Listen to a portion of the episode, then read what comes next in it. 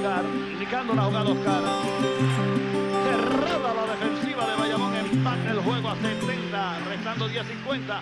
Después, lindo para Félix, apúntenlo. Y buen pase de Oscar Fuentes, llevó el balón, tiene 15 Félix Rivera.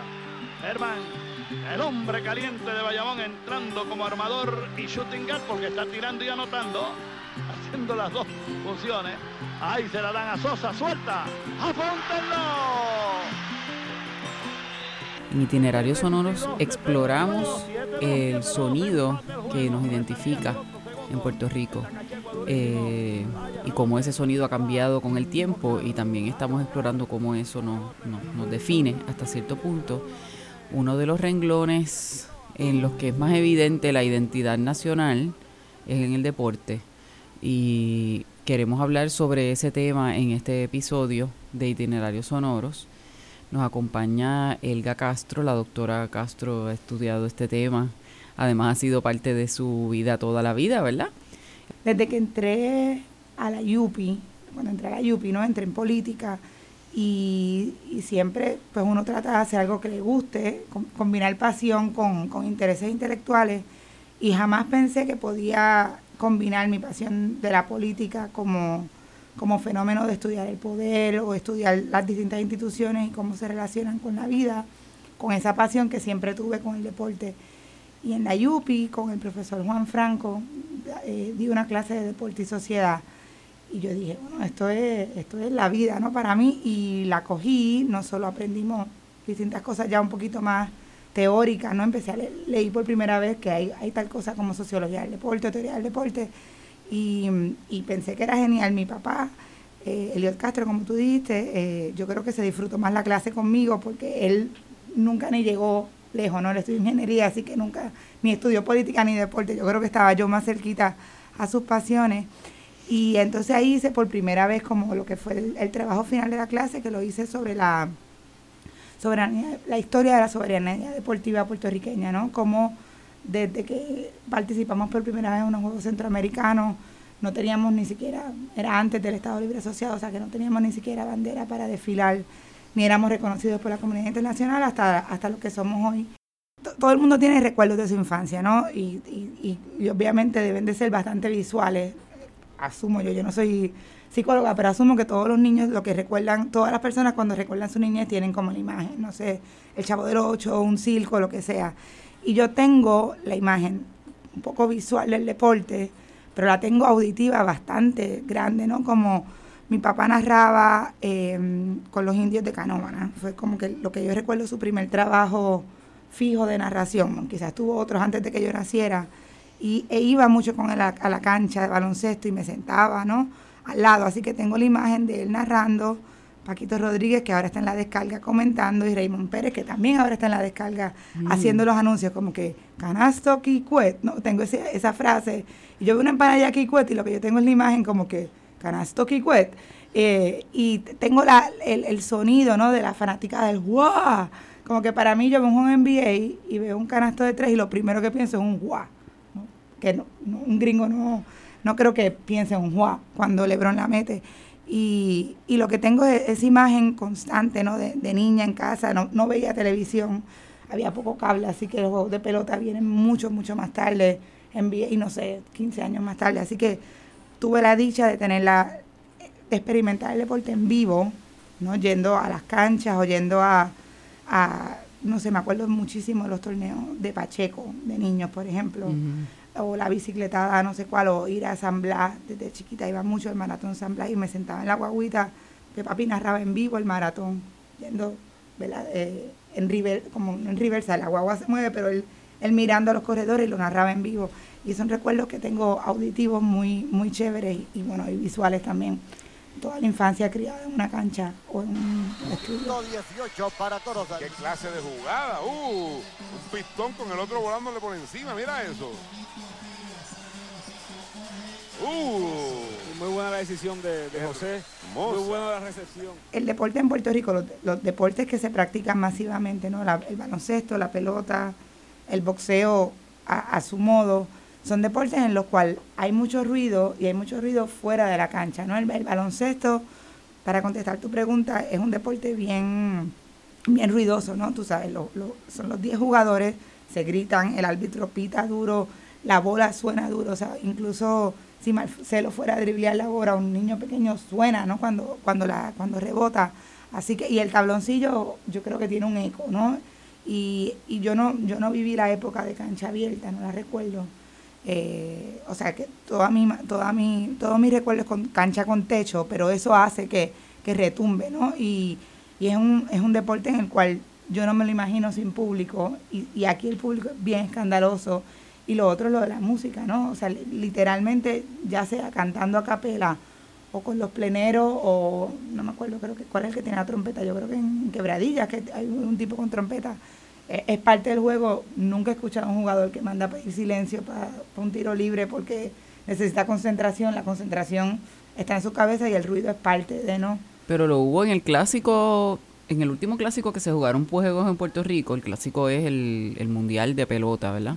eh, hubo eh, jugadores del equipo de Estados Unidos que se quejaron porque había demasiado escándalo en las gradas. ¿Recuerdas eso? Recuerdo eso y recuerdo que en el juego final de Estados Unidos y Puerto Rico, le, que fue en Los Ángeles, me parece, o en San Diego, le mandaron a callar, o sea, confiscaron la, a los pleneros boricuas en el público, no los dejaron tocar porque les molestaba o sea que también era distinto como ese rota la sede cuando se juega en Puerto Rico, pues aquí a todos nos parece normal, pero aparentemente allá pues no.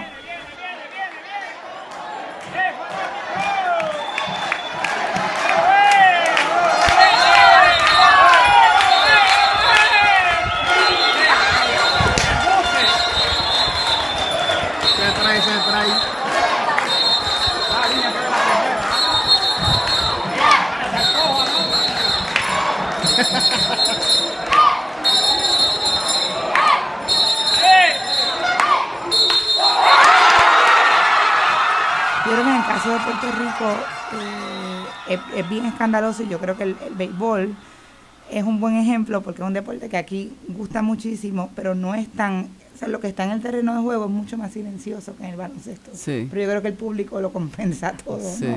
Eh, y yo sé que aquí, por ejemplo, la AA, que se juega en, en, pueblos más pequeños y tiene muchos, muchos seguidores, ¿no? En Calle o en Yabucoa, es bien, lo que hacen es un, vacilón. De... Fuera el saque de Vitito y a los amigos de Radio Universidad también. 10 por 9 la ventaja mínima sexto, para Corozal. Sexto servicio que votan los changos. Cuatro en este parcial. un saludo especial aquí, ya muy en breve. Al que está fumando, vamos a saludarlo. Ajá.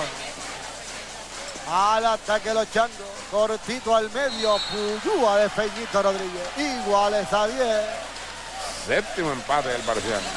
Otro sonido, es otro público. Tienen sus propias canciones, tienen sus propios insultos, ¿no? De entre Naranjito y Corozal. Y yo viendo el otro día la transmisión de los centroamericanos de Barranquilla, el narrador que obviamente sabe mucho de, conoce mucho el voleibol de aquí, reconoció en el público gritos que son de la gente de Naranjito, o sea que había un corillo de Naranjito en Barranquilla, porque la mayoría del equipo era de Naranjito y le estaban cantando, o sea que ya eso es totalmente la conexión y yo creo que tanto cuando ganaron el oro en voleibol masculino como el oro en baloncesto eh, masculino, que fueran, lo primero que fueran fuera del público, yo creo que era bien, bien representativo de que, de que realmente el, el ánimo vino por, por, la, por la afición ¿no? que estaba en, Barranquilla, que obviamente unos centroamericanos tienen la peculiaridad que no van a tener jamás unos panamericanos y unos Juegos Olímpicos, que Puerto Rico obviamente gana más medallas, sobresale.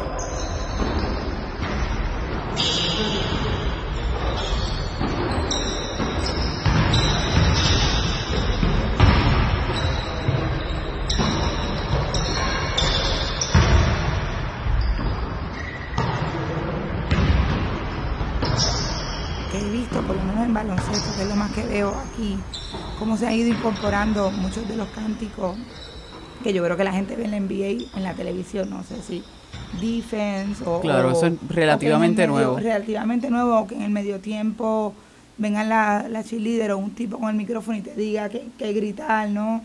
Eso yo no, no lo recuerdo antes, incluso la presentación de los jugadores, un poco emulando lo que es la NBA. Yo creo que en la pelota quizás se mantiene un poco más como, como se hace aquí. Aquí no se ha introducido nada de en la séptima entrada.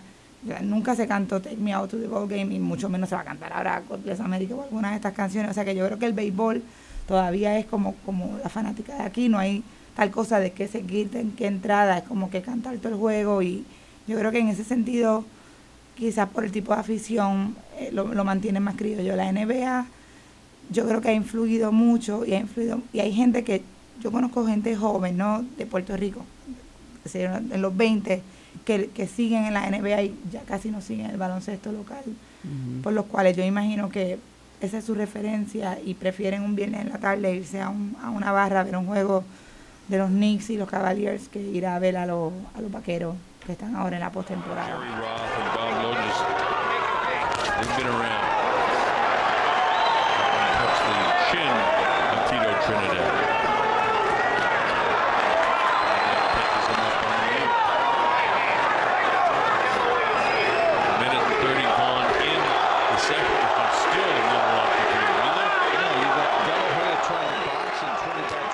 Boxeo, yo igual que tú, yo, tuve la suerte de ir con mi papá a una pelea en Las Vegas y honestamente, a mí el, el boxeo no me encanta como deporte, pero como había estado tan acostumbrada a verlo en las barras o en un party, en una casa, de, la olla, con Tito, o sea, me lo disfruté mucho más acá que estar en Las Vegas allí. O sea, no, no me gustó primero porque la afición es muy, o sea, todos los que están sentados cerca son actores o gente famosa que parece que ni van por el fichureo, ni sienten ni padecen. Ni sienten ni padecen. Entonces, muy, muy arriba, creo que están, de hecho, ¿sabes lo que me recuerdo más? Mucho más el pesaje.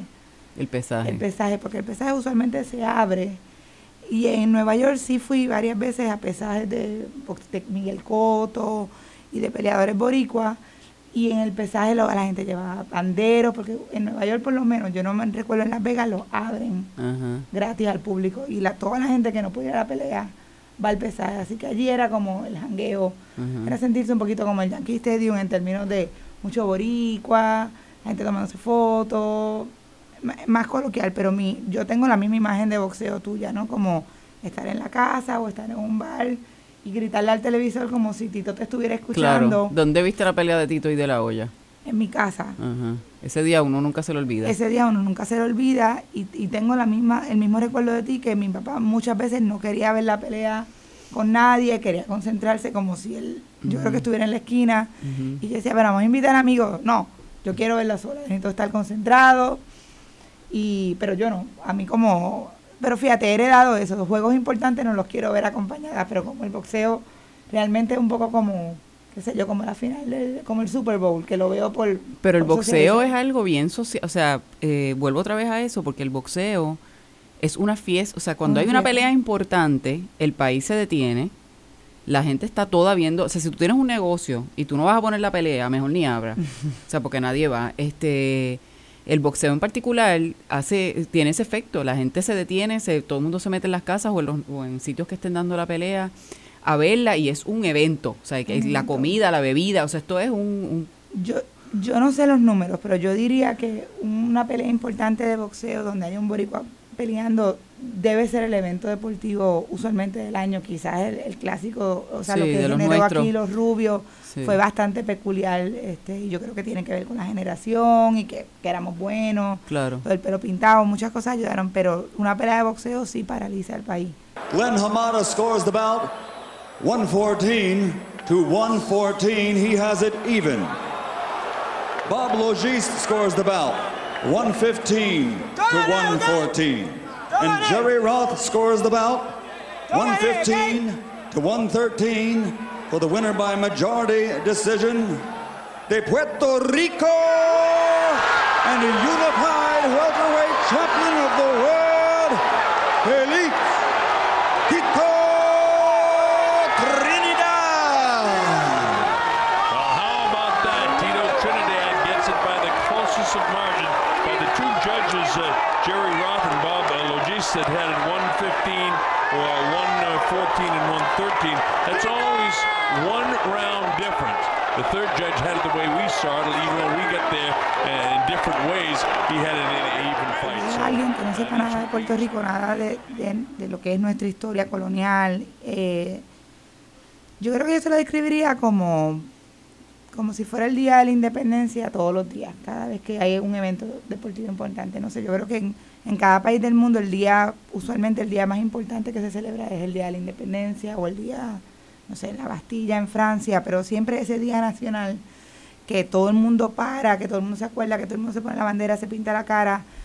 Yo creo que yo se lo describiría así, como que cada vez que hay un juego importante o un evento deportivo importante, eh, usualmente donde, donde está la, la palabra Puerto Rico en la, en la camiseta, ¿no? Con una final de baloncesto, cuando tú y yo éramos pequeñas, se paralizaba, ¿no? Si jugaban los Mets de Guaynabo con los Leones de Ponce, pues eso era, pero ya desafortunadamente, yo pienso, para mí que tengo nostalgia, desafortunadamente ya no es así.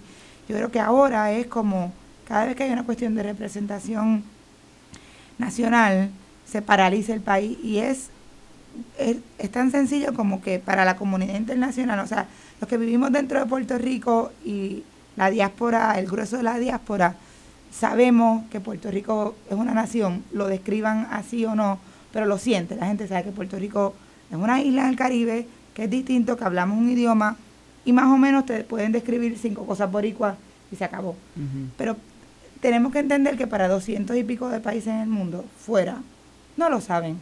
Y es nuestra manera, nuestra única manera, hay gente que incluye los certámenes de belleza, pero digamos que nuestra manera consistente de recordarle al mundo o de decirle al mundo, o el que no le gusta, de desafortunadamente estamos ahí para el resto del mundo como un país más, ¿no? Como cuando no, nadie hace la salvedad cuando estamos entrando en el desfile de los últimos Juegos Olímpicos, de que por qué Puerto Rico es distinto de, El Salvador o de Francia o de Mali. Uno más en el club, ¿no? Y yo creo que eso, consciente o inconscientemente, es lo que hace que el valor tenga, el deporte tenga tanto valor.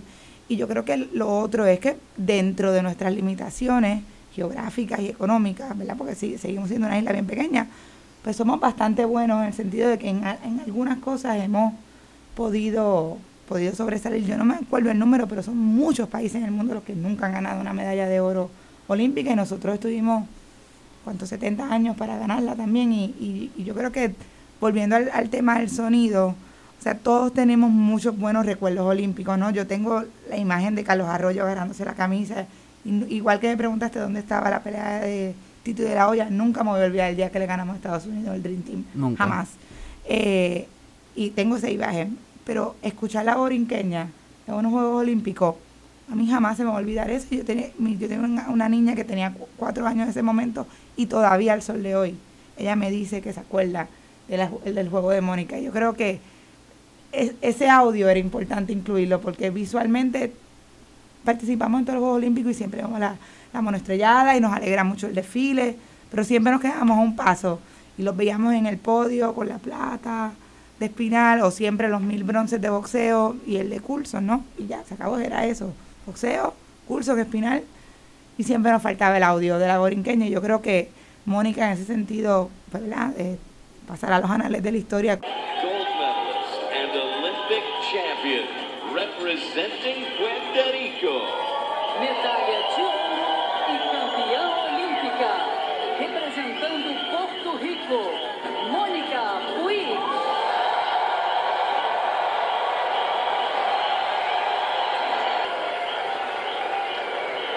Mesdames et messieurs, l'hymne de Porto Rico.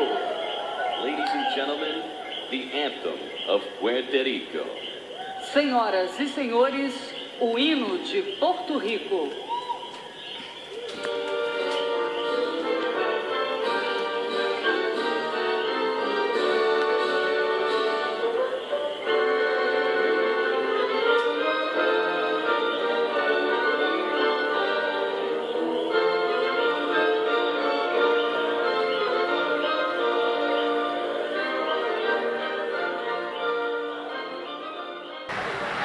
Marcador favorece a Raymond Dalmau, que le empató la jugada última al lograr canasto y elevar el marcador a 46. ¿Cuántos globitos de eso habrá metido Dalmau? ¡Qué bueno es! eh, vine de Nueva York por primera vez a los 17 años a jugar a Puerto Rico, que desconocía completo de cómo era el fanático en Puerto Rico. Eh, sabía, tampoco había vivido la experiencia de, de tener muchos fanáticos cuando jugaba en Nueva York, porque yo apenas jugaba a escuela superior. Y la curiosidad es entre cuando jugaba a escuela superior en Nueva York, que mayormente mi, mi público eran morenos americanos, que es muy diferente, que morenos americanos también son bastante apasionados y, y, dejan, se dejan ver como fanáticos.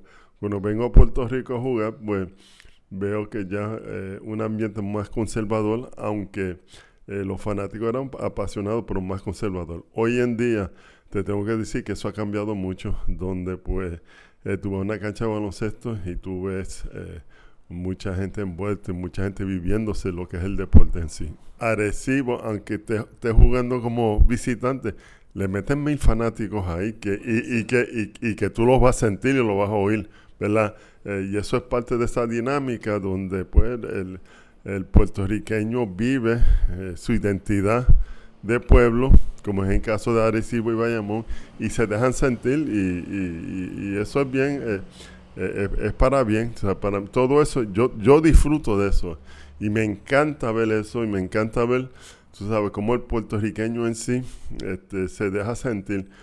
Eh, yo tengo amigos americanos, ¿verdad?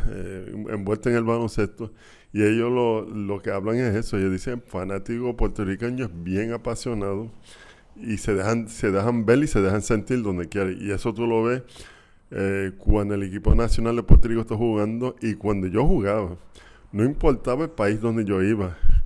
Siempre había un puertorriqueño ahí con la bandera puertorriqueña y haciendo alboroto. Y así somos nosotros. No, yo no. El, que me vea con eso, claro que no le afecta a nosotros, pues, como bien te he dicho, es parte de nuestra idiosincrasia, ¿verdad?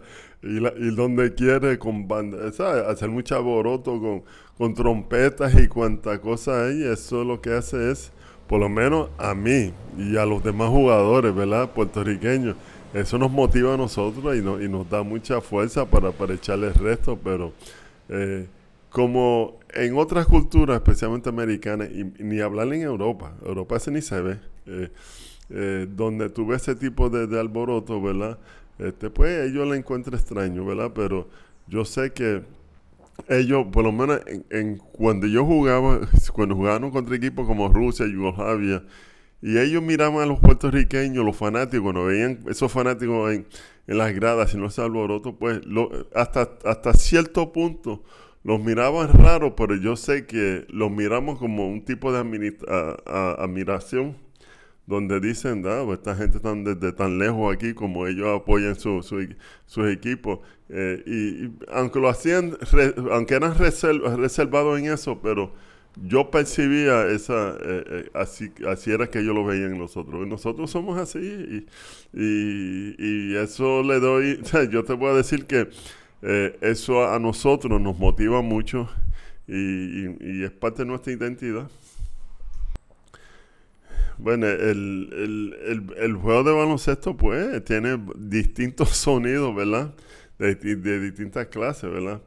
Hoy en día, pues, eh, tú no oyes tanto las tenis en, los tabloncillos porque hoy en día los tenis vienen de tal forma, ¿verdad? Que, que los construyen, de que eh, que son bien especializados, ¿verdad?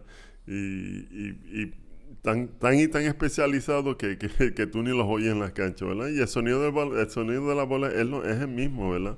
Este, eh, sí te puedo decir, en términos de sonido, pues creo que los jugadores de baloncesto hoy en día son más vocales, ¿verdad?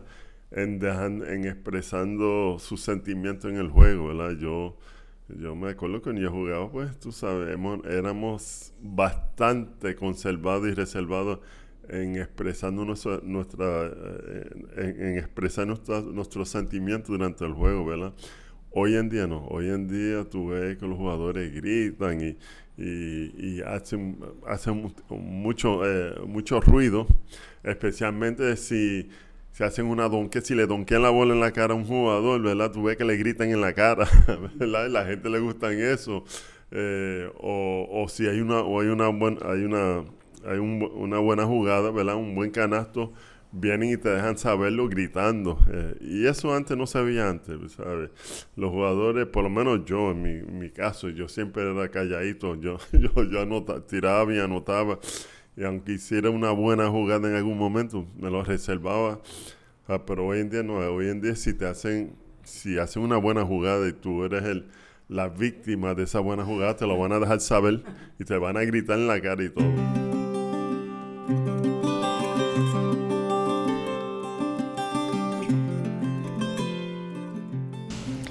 Itinerarios Sonoros es una producción de la calle Loíza Inc.